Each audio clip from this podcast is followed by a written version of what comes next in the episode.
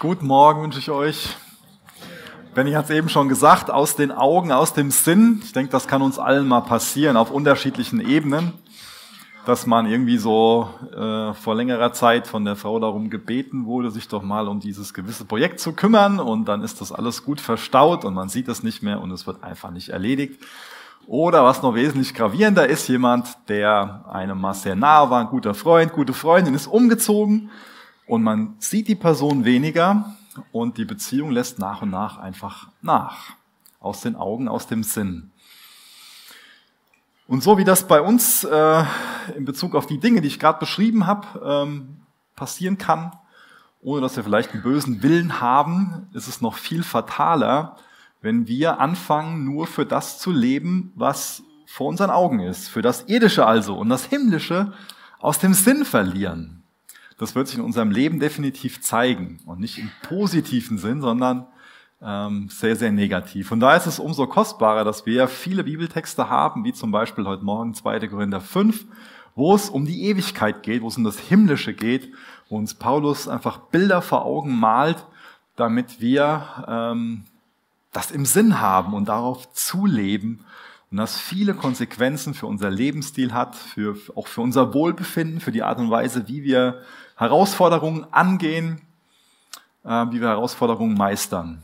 Genau, wir lesen mal den ersten Vers aus dem fünften Kapitel. Da wird das erste Bild so gemalt. 2. Korinther 5, Vers 1 aus Gottes Wort. So gleicht zum Beispiel der Körper, in dem wir hier auf der Erde leben, einem Zelt, das eines Tages abgebrochen wird. Doch wir wissen, wenn das geschieht, wartet auf uns ein Bauwerk, das nicht von Menschenhand errichtet ist, sondern von Gott ein ewiges Haus im Himmel. Ja, unser Vater, da sind wir dir dankbar für, dass wir das wissen dürfen. Nicht nur, dass das eine Sache ist, so ein, ja, so ein Wunsch, sondern dass es ein Wissen werden kann. Da bitten wir dich darum, dass du uns heute Morgen in diesem Wissen bestärkst, dass du auch heute Morgen unseren Blick aufhebst zu dir hin, von dem alle Hilfe kommt. Zu dir hin, auf den es sich lohnt, das Leben auszurichten. Dass wir mehr himmlisch gesinnt leben und dadurch ein Leben in der Gegenwart führen, was wesentlich lohnender ist, Herr. Schenk du Gnade dazu, ähm, erweck du uns dahingehend und mach, dass unsere Herzen spätestens dann, wenn wir diesen Gottesdienst verlassen, erfüllt sind von, von Freude an dir, von Freude, von Vorfreude auf das, was du für uns am Vorbereiten bist, Herr. Amen. Ja, schon mal so eine Frage sein, die uns bewegt, so wie wird das im Himmel sein? Ich wüsste da auch gern mehr drüber. Es gibt ja einige Hinweise so in der Bibel. Und es werden immer Bilder gemalt in Bezug auf den Himmel. Das ist wichtig, dass wir das für uns verstehen. Ähm, der Himmel ist einfach eine ganz andere Dimension, ist eine andere Realität als das, was für uns jetzt real erscheint. Es gibt dort gewisse Dimensionen, ähm, nicht mehr oder andere Dimensionen. Und aktuell sind wir halt daran gebunden, in diesen Dimensionen zu beten. Hört sich erstmal komisch an, aber als Beispiel, aktuell ist es so, dass wir alle an die Dimension Zeit gebunden sind. Ähm, unsere Tage haben alle 24 Stunden, so lange dauert es halt, bis die Erde sich einmal um sich selbst gedreht hat. Und dann, wenn die Neuschöpfung abgeschlossen ist, wird es die Zeit nicht mehr geben. Aber das können wir nicht denken. Ja? Keiner von uns kann sich vorstellen, was es bedeutet, dass es keine Zeit mehr gibt. Ja? Das heißt, ohne Zeit gibt es auch keine Vergangenheit, noch keine Zukunft. Okay? So kann keiner von uns denken. Ja? Das heißt, es wird einen ewigen Augenblick geben oder was auch immer. Wir stoßen da einfach massiv an die Grenzen von unserem Verstand. Genauso ist es mit der Dimension Raum. Wir alle sind jetzt in diesen Raum gebunden, beziehungsweise wir, wir können nur hier sein. Ja? Also vielleicht ist dein Körper hier und du bist gerade ähm, von deinem Denken woanders, das ist möglich, aber äh, wir sind schon hier dran gebunden, ja, glaubt so, so weit. Ähm, auch das muss in der Ewigkeit nicht der Fall sein. Die Dimension Raum muss es da nicht in dem Sinne geben. Es wird auf jeden Fall ein, ein Ort sein, es wird was Materielles sein, aber es ist nicht gesagt, dass wir daran gebunden sind, ähm, immer nur an einer, an einer Stelle zu sein oder nicht durch Dinge durchgehen zu können und so. Ich meine, der Auferstehungskörper von Jesus, da finden wir auch schon viele Hinweise darauf, dass er einfach so durch Wände gehen konnte. Das heißt, es gibt, das können wir uns jetzt vielleicht vorstellen, durch Wände zu gehen, ähm, in gewissem Sinne, aber vieles in Bezug auf den Himmel können wir uns einfach gar nicht vorstellen. weil unsere, unser Denken aktuell da einfach be begrenzt ist. Und deswegen ist es wichtig, dass wir diese Bilder, die wir in der Bibel finden, auch nicht überstrapazieren. Dass wir nicht zu meinen, äh, alle möglichen Details zu wissen, sondern dass wir uns ähm, über die Dinge freuen, die wir einfach ganz genau wissen dürfen. Und ich glaube, das erste Bild von dem Zelt, das ist schon sehr eindrücklich. Das Zelt ist einfach nur was Temporäres und auch was im gewissen Sinne Verletzliches. Ja? Ein Zelt ist auf jeden Fall angreifbarer als, als jetzt ein Haus, ähm, wo wir hier gerade bei uns in der Gegend Häuser haben, die 700, 800 Jahre alt sind. Aber auch die Häuser werden irgendwann ähm, nicht mehr bestehen. Das heißt, das Leben ähm, jetzt im Körper beschreibt Paulus als dieses Leben im, im Zelt. Das ist was Vorübergehendes. Und das Leben in der Ewigkeit beschreibt er als etwas Ewiges, als etwas Bleibendes, als etwas, wo wir einen neuen Körper haben, der ähm, nicht mehr unter der Zeit leidet, der nicht mehr vergeht.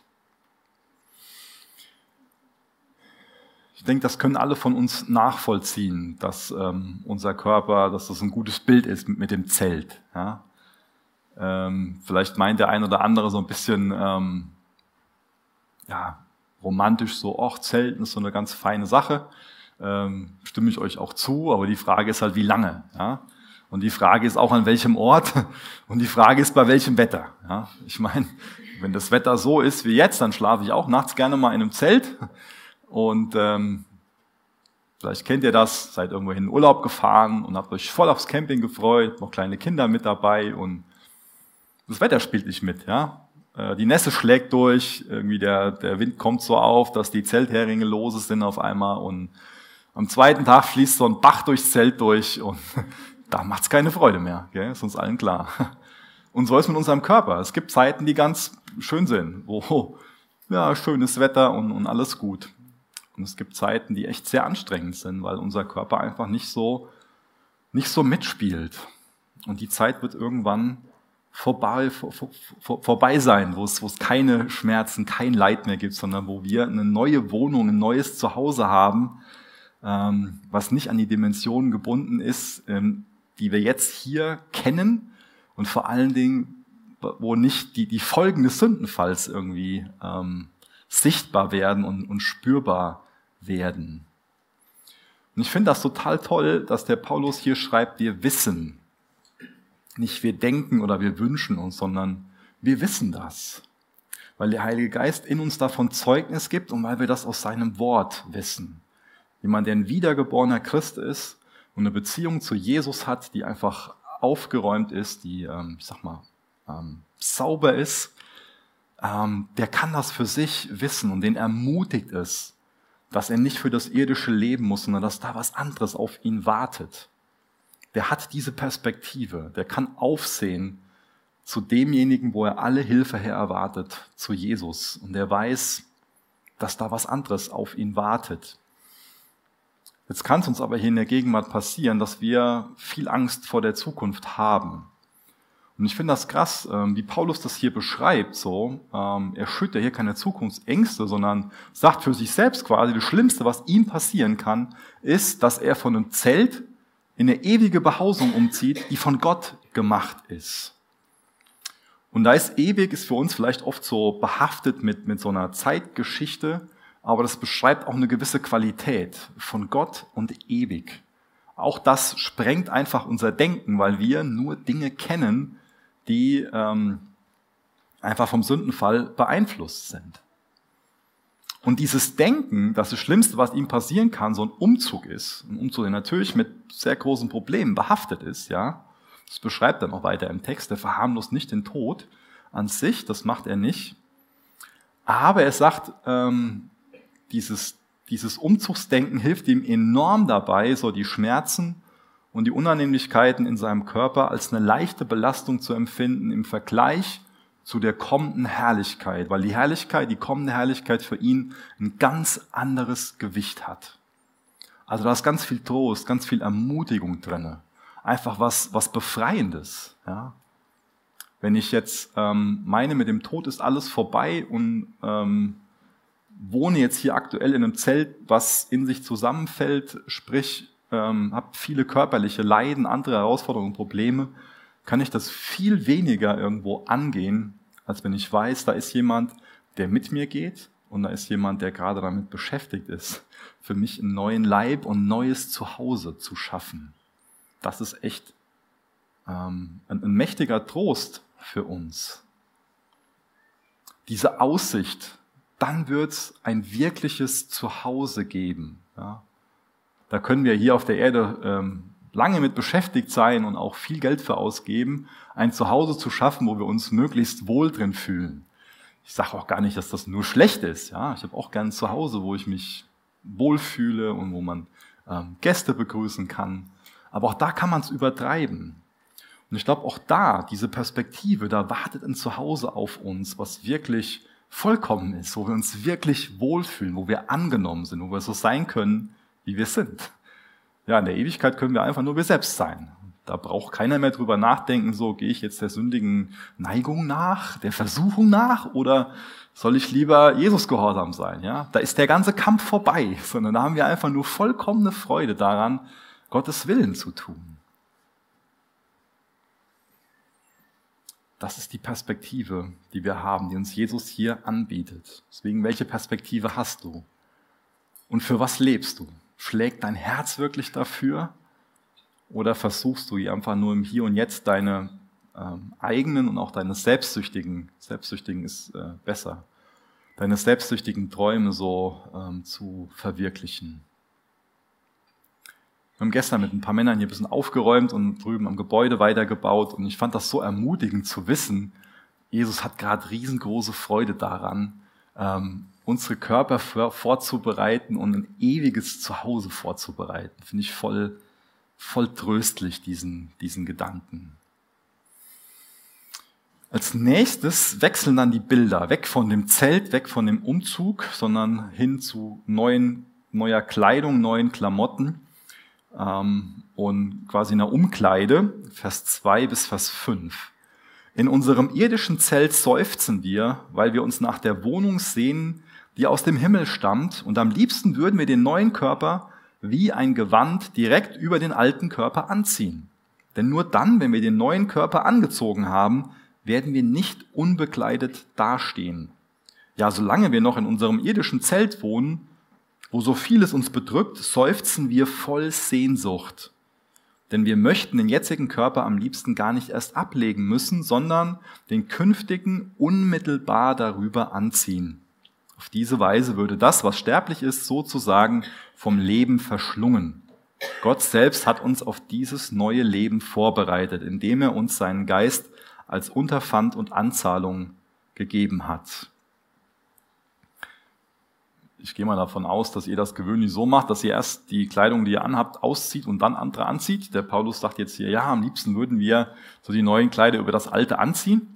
Lässt sich ja nachvollziehen. Ja, so geht's uns ja auch, oder? Niemand von uns will, wenn das Zelt abgebaut wird, dann einfach ähm, sterben müssen, sondern jeder will am liebsten, dass, dass wir den Tod irgendwie umschiffen können. So eine, so eine Sehnsucht, die wir, die wir haben.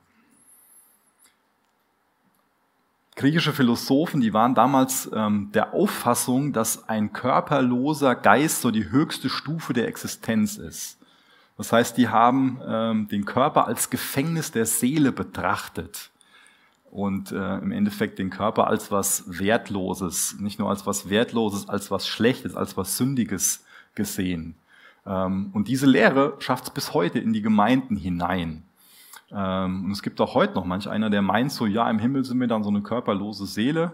Ähm, das ist aber nicht so. Und es ist auch nicht so, dass ähm, für Gott unser Körper automatisch was Schlechtes ist. Natürlich ist, äh, also aktuell ist nicht unser Körper das Problem, sondern ist das Problem, dass unsere Seele und unser Körper, dass wir beide unter den Sünden verleiden. Also wir sind alle Täter und Opfer in Bezug auf Sünde.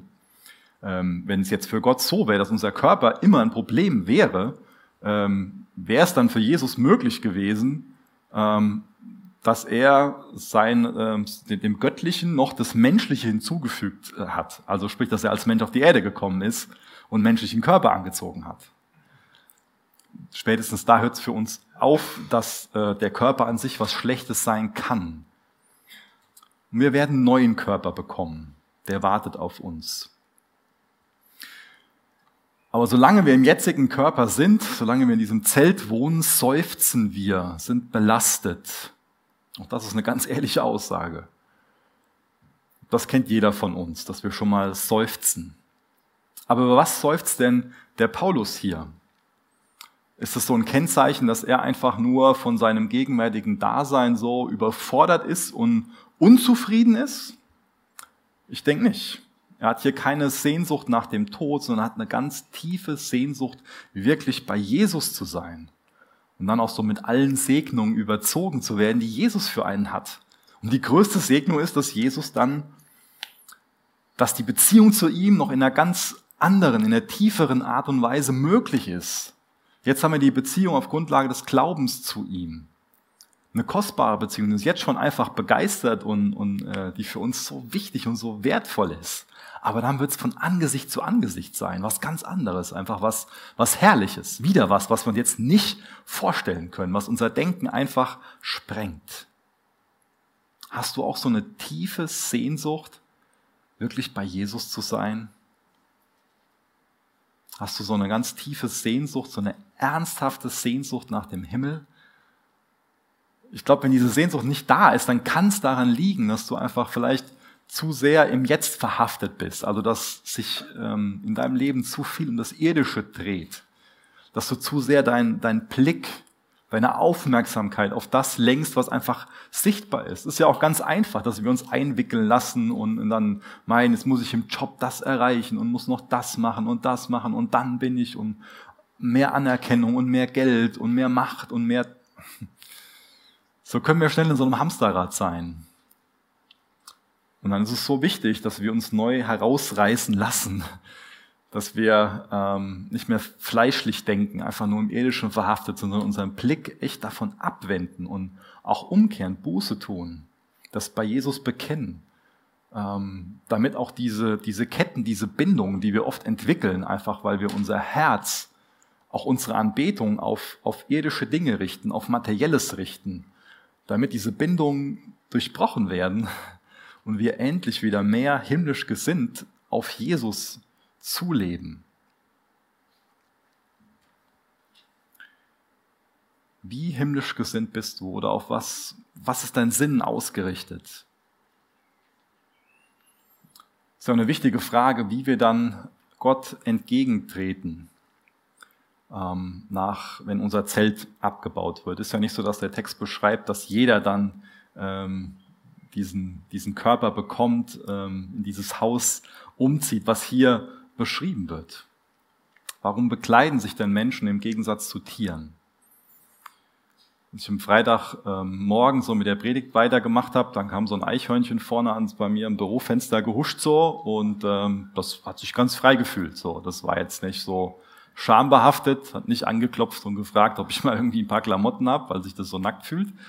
Ähm, also kein ähm, Bewusstsein für für Scham in dem niedlichen Tierchen. So, ja.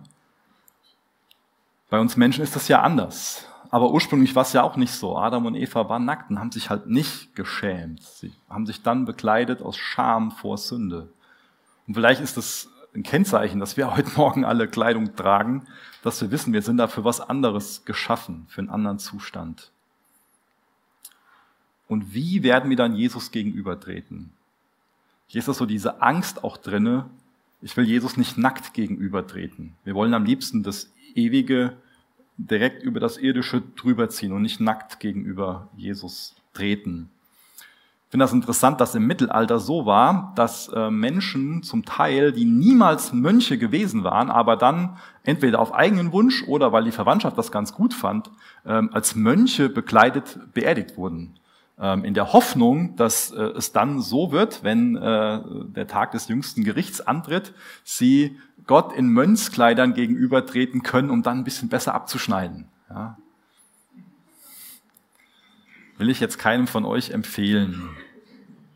Ich glaube, Jesus bietet uns ein wesentlich besseres Gewand an. In Galater 3, Vers 27 lesen wir, ihr alle, die ihr auf Christus getauft seid, seid mit Christus bekleidet worden.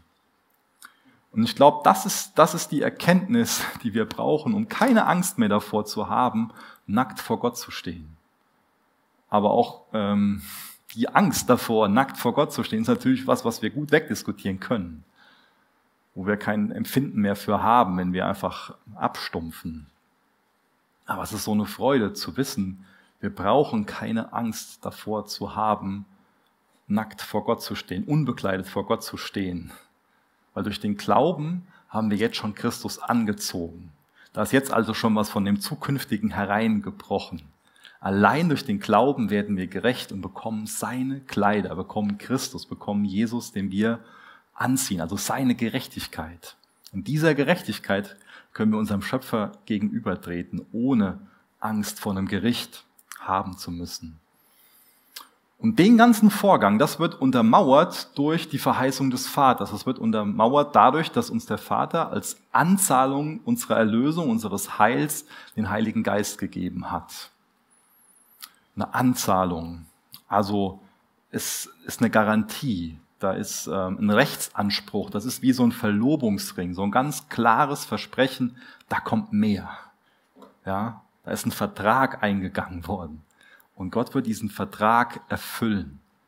Deswegen können wir auch so das Wirken des Heiligen Geistes in unserem Leben so als eine Knospe des Himmels beschreiben. Ja, da ist schon was hereingebrochen, wo wir wissen, Gott steht zu seinem Wort. Wenn er das schon alles gemacht hat, dann wird er auch das Ultimative erfüllen. Gemeinde ist also Jesu Braut ist verlobt mit ihm und wartet darauf, dass der Bräutigam kommt und sie zur Hochzeit führt. Ist das deine Perspektive? Sagst du so, ja, ich warte eher so auf meine eigene Hochzeit, das ist mir eigentlich wichtiger.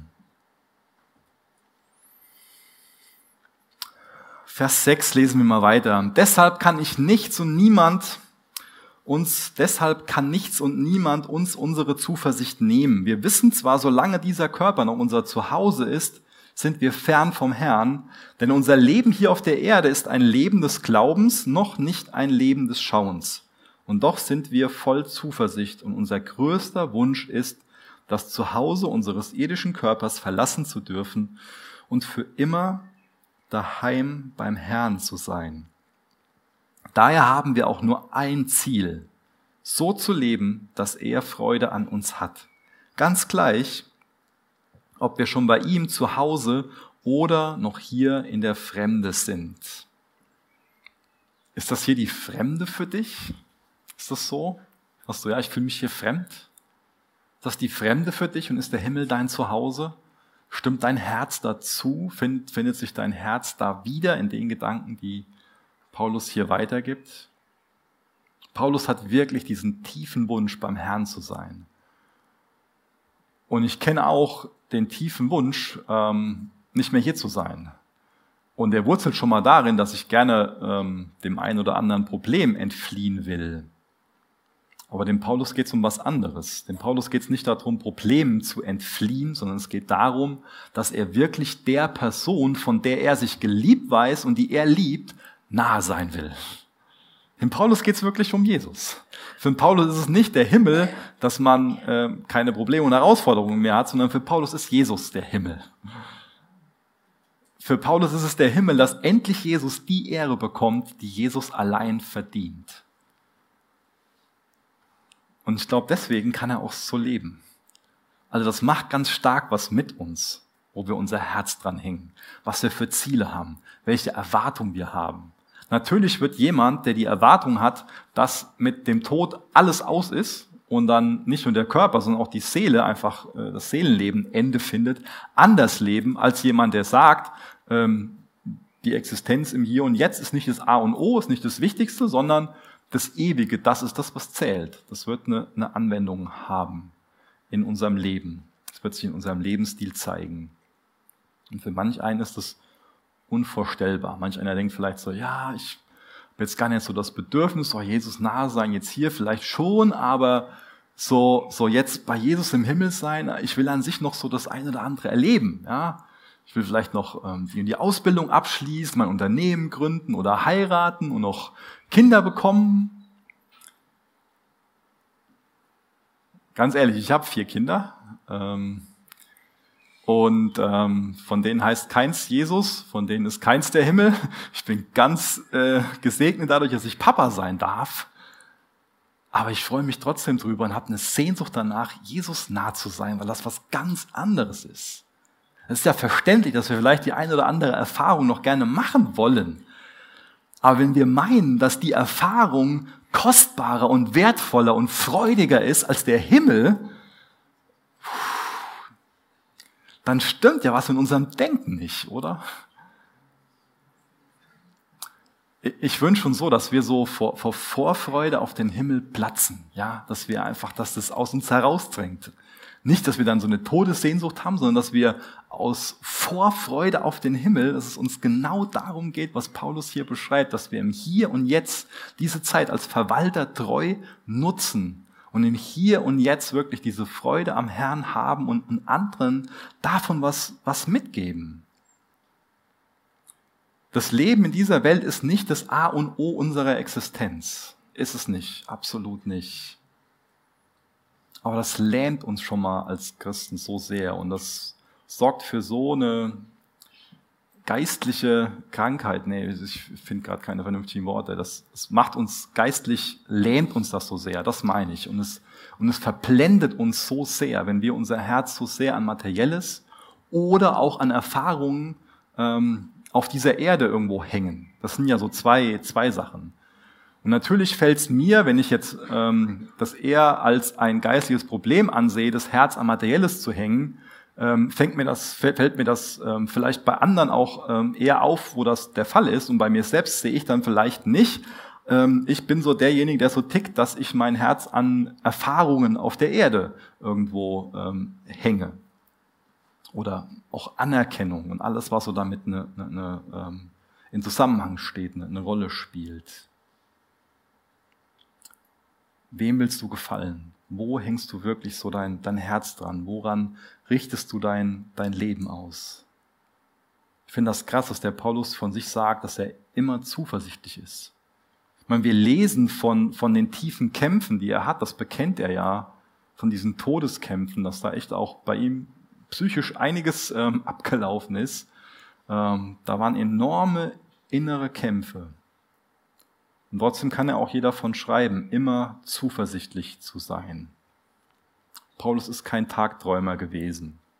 Ist auch kein Mensch gewesen, der sich wegen den ganzen Herausforderungen irgendwo um sich selbst gedreht hat und sich ständig bemitleidet hat, sondern ist wirklich so ein zuversichtlicher Verwalter gewesen, der die Zeit, die ihm von Gott anvertraut wurde, geschenkt wurde, versucht hat, möglichst gut zu nutzen. Wegen dieser Perspektive Ewigkeit war er wirklich ja dazu auch bereit, sein Leben für Jesus zu verlieren, wegen dem Dienst am Evangelium. Wenn wir dann beim Herrn sind, dann werden wir nicht mehr im Glauben wandeln müssen. Dann hört das auf. Dann werden wir im Schauen, im Staunen leben. Wenn wir wirklich so die Herrlichkeit Gottes sehen.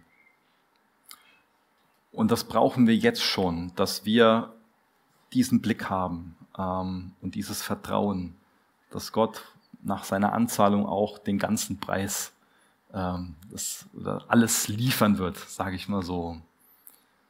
Aber uns kann es so schnell gehen, dass wir so von äußeren und von inneren Dingen versuchen zu leben und dass wir so in der Gegenwart verhaftet sind und dass wir die, die Nahrung verpassen, die so ein neugeborener Geist braucht, den ein wiedergeborener Christ hat.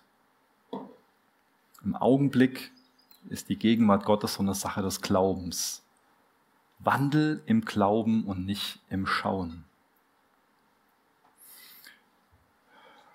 Ich denke, es gibt viele Gründe, warum der Himmel für uns ähm, kostbar ist. Natürlich wollen wir bei Menschen sein, die vor uns gegangen sind, die wir einfach vermissen ich will auch gerne große Männer und Frauen Gottes ähm, kennenlernen, ähm, die so in den vergangenen Jahrhunderten gelebt haben. Finde ich ganz spannend, mich mit denen auszutauschen. Ich stelle mir das vor, wie ich mit Spurgeon und Luther am Tisch sitze und äh, mich austauschen kann. Das wäre doch der Hammer, oder? Ähm, so, diese goldenen ähm, Straßen und die Perlentore. Ist vielleicht auch nicht ganz schlecht so, das zu erleben. Die ganzen Engel zu sehen, wie die um den Thron stehen aber das sind alles nur Bilder. Was den Himmel wirklich zum Himmel macht, ist, dass Jesus da im Zentrum steht, dass wir so eine ganz ungehinderte und uneingeschränkten Zugang zu seiner Gegenwart haben und ihn dort als den Allmächtigen wirklich sehen. Durch Jesus wird der Himmel wirklich zum Himmel. Und Paulus vertraut darauf. Er sagt uns das, dass die Abwesenheit vom Körper die Anwesenheit beim Herrn bedeutet. Allein der Satz widerlegt an sich zwei Irrlehren, die immer wieder mal so aufpoppen. Das eine ist so ein Seelenschlaf, der schon mal gelehrt wird. Das besagt, dass ähm, gläubige Tote so in einem Art Scheintod gehalten werden, bis die Auferstehung stattfindet. Also ist Käse, können wir beiseite schieben, wenn wir das hier ähm, so, so lesen, was Paulus sagt, dass wenn er dem Körper abwesend ist, er sofort beim Herrn anwesend sein wird. Und die andere falsche Lehre ist das Fegefeuer. Ähm, die ja besagt, dass gläubige Tote so durch ihr eigenes Leiden gereinigt werden äh, müssen, bevor sie in die Gegenwart Gottes kommen. Paulus sagt, er wird sofort dort sein. Der erwartet nicht jetzt noch äh, so ähm, für die nächsten Jahre dann irgendwie ähm, gepeinigt zu werden, zu leiden und dann vom Fegefeuer ins Paradies zu springen, sondern der erwartet, dass nachdem sein irdisches Haus aufgelöst wird, er Jesus nahe sein wird und in seinem ewigen Zuhause sein wird. Das ist eine Zuversicht. Und das kann auch im Glauben deine Zuversicht sein, wenn du allein auf Jesus vertraust. Wenn du sagst, ja, allein durch Jesus bin ich gerecht und gerettet, er ist der Einzige, der für meine Schuld sühnen kann, mich mit Gott ins Reine bringen kann, dann kann das auch deine Perspektive sein. In Paulus ist der Himmel so eine ganz, äh, ein ganz starkes Ziel, aber nicht nur ein Ziel, sondern wirklich auch eine Motivation. Das begeistert ihn. Er sagt, dafür lohnt sich wirklich zu leben. Und das vereint auch die Glaubenshelden. Wenn du in Hebräer 11 liest, die haben so die himmlische Stadt gesucht und haben ihr Leben nach ewigen Werten ausgerichtet. Lasst uns von denen lernen, unseren zuversichtlichen Glauben haben, wirklich diese lebendige Hoffnung haben und nicht von Angst erfüllt zu sein. Die Perspektive, die klärt auch die Frage, wem wir gefallen wollen. Wem willst du denn gefallen? Vielleicht ist das eine gute Frage, die du meiner Person stellen kannst, die dir nahe ist. Vielleicht hast du einen Ehepartner oder Freund, Freundin irgendwie, ähm, oder deine eigenen Eltern, ähm, wo du mal nachfragen kannst, sagen kannst, hier, was siehst denn du so in meinem Leben? Wem versuche ich denn zu gefallen? Kann was ganz Spannendes sein, auch was Herausforderndes. Vielleicht sind wir schon mal so Anerkennungssklaven dass wir meinen, wir müssen irgendwie anderen Menschen gefallen. Kann schon sein, dass da so ungesunde Bindungen in unserem Leben sind, dass wir in allererster Linie für die Anerkennung von irgendwelchen Menschen leben. Können die Eltern sein, das kann ein Chef sein, das kann alle möglichen Personen können das sein. Wem willst du wirklich gefallen? Wem?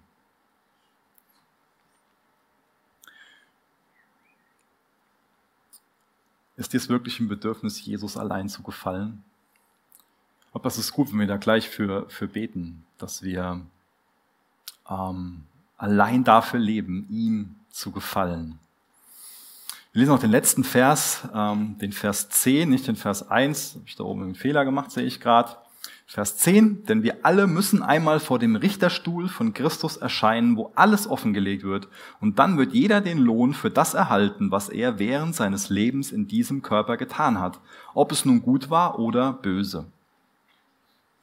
Der Richterstuhl äh, wird oft auch mit dem griechischen Begriff äh, bezeichnet, um den es hier geht. Das ist das sogenannte Bema. Das ist der Ort, an dem Paulus selbst hingeführt wurde bei seinem ersten Besuch in Korinth. Apostelgeschichte 18 könnt ihr das gerne ähm, nachlesen. Heute ist es ja meist so, dass ähm, äh, so ähm, Gerichtsverfahren ähm, hinter verschlossenen Türen stattfinden. Und ja, vielleicht kann man so mit dabei sein, aber für die meisten von uns ist, ist ein Gerichtsverfahren eher etwas, was man von von äh, also gar nicht so mit, mitbekommt, ja, sondern damals war es einfach so, dass es was ganz Öffentliches war.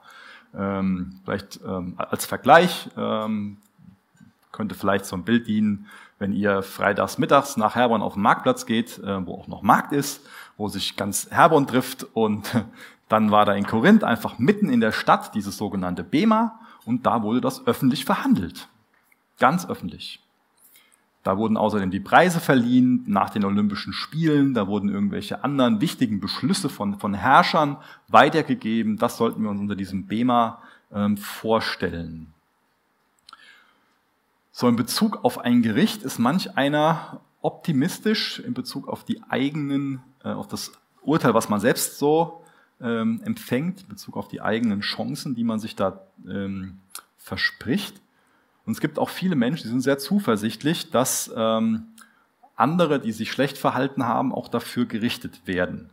Ähm, gibt es interessante Studien, die sich damit befassen. So.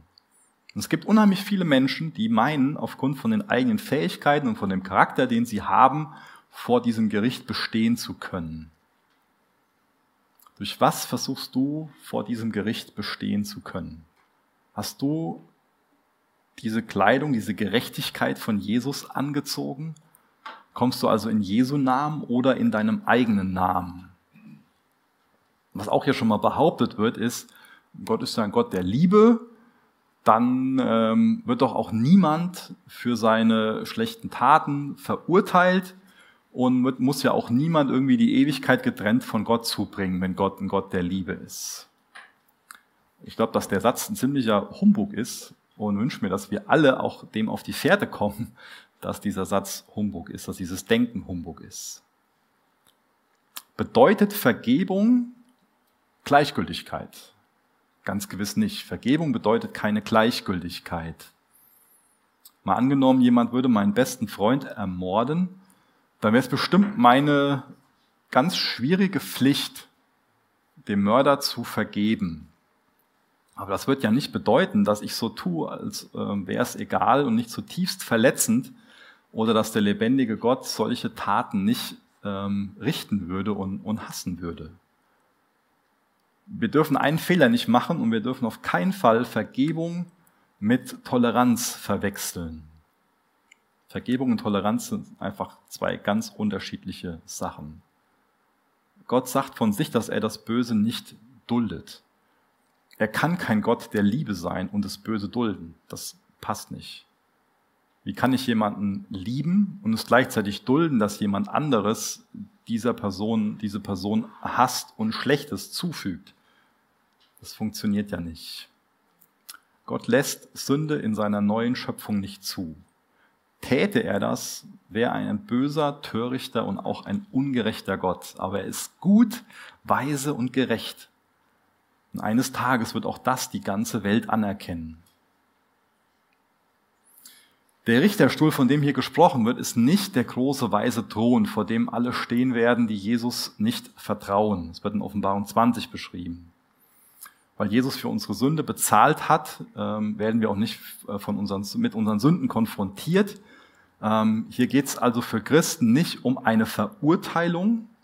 Römer 8, Vers 1, es gibt keine Verurteilung für die, die in Christus Jesus sind, sondern es geht um eine Beurteilung keine Verurteilung, sondern eine Beurteilung. Es geht jetzt hier nicht um den Verlust des Heils, sondern es geht quasi um das Verlust von dem Lob, das auf dem Spiel steht. Und dieses Denken passt auch prima mit der Lehre von Jesus überein, dass er sagt, ähm, dass ähm, er jetzt quasi gegangen ist. Er ist noch bei uns, aber er ist jetzt im, im Himmel, ist im Glauben bei uns. Ähm, und er hat uns jetzt ähm, zurückgelassen als Verwalter und wir sind ihm rechenschaftspflichtig. Und diese Rechenschaft, die wird er vor diesem Bema von uns verlangen. Dann werde auch ich gefragt und um Rechenschaft gebeten über das Leben, was ich geführt habe, wie ich mit Menschen umgegangen bin, wie ich mit ähm, meinem Geld und meiner Zeit umgegangen bin, wie ich mit den Möglichkeiten umgegangen bin, die mir Jesus gegeben hat. Wird jeder von uns quasi, wie Paulus damals die Mitte der Stadt hochgeführt und vor das Bema gestellt. Da werden wir vor dem Messias stehen und Lohn empfangen für das, was wir getan haben. Ich glaube, 1. Korinther 6 oder so ist das, wo ähm, alles durch das Feuer gehen muss und alles, was Holz und Stroh und diese wertlosen Dinge sind. Das heißt, wenn falsche Motive hinter dem stehen, was wir getan haben, wird es vergehen. Und alles andere wird übrig bleiben. Ähm, und das können wir wieder ganz neu zur Ehre Gottes einsetzen. Ist das ein Schock für dich, dieses Denken? Oder sagst du, ich will jetzt diese Zeit nutzen, ich lasse mich dazu einladen, diese Zeit zu nutzen, ähm, um auf Jesus zu zeigen? Bei dieser Zeit auf der Erde kann es oft schon mal einfach sein, dass äh, ja, so Dinge zu verbergen und uns zu verstellen. Aber unser Charakter, unsere Werke werden dann vor Gott offenbar werden. Welche Rolle spielt das in deinem Leben? Es gibt viele Menschen, die mit einem Gericht rechnen, aber ich glaube, es gibt relativ wenige, die einfach ähm, täglich so leben, ähm, dass sie ähm, das erwarten, dass das wirklich Grundlage ihrer Überzeugung ist.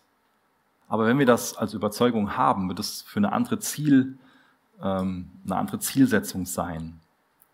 Wir sind nicht erlöst worden, um einfach so eine Ziellosigkeit und so eine Gleichgültigkeit in unserem Leben zu haben, sondern wir sollen ein klares Ziel haben und noch nicht gleichgültig sein. Wir werden nicht durch gute Werke gerettet, sondern für gute Werke gerettet.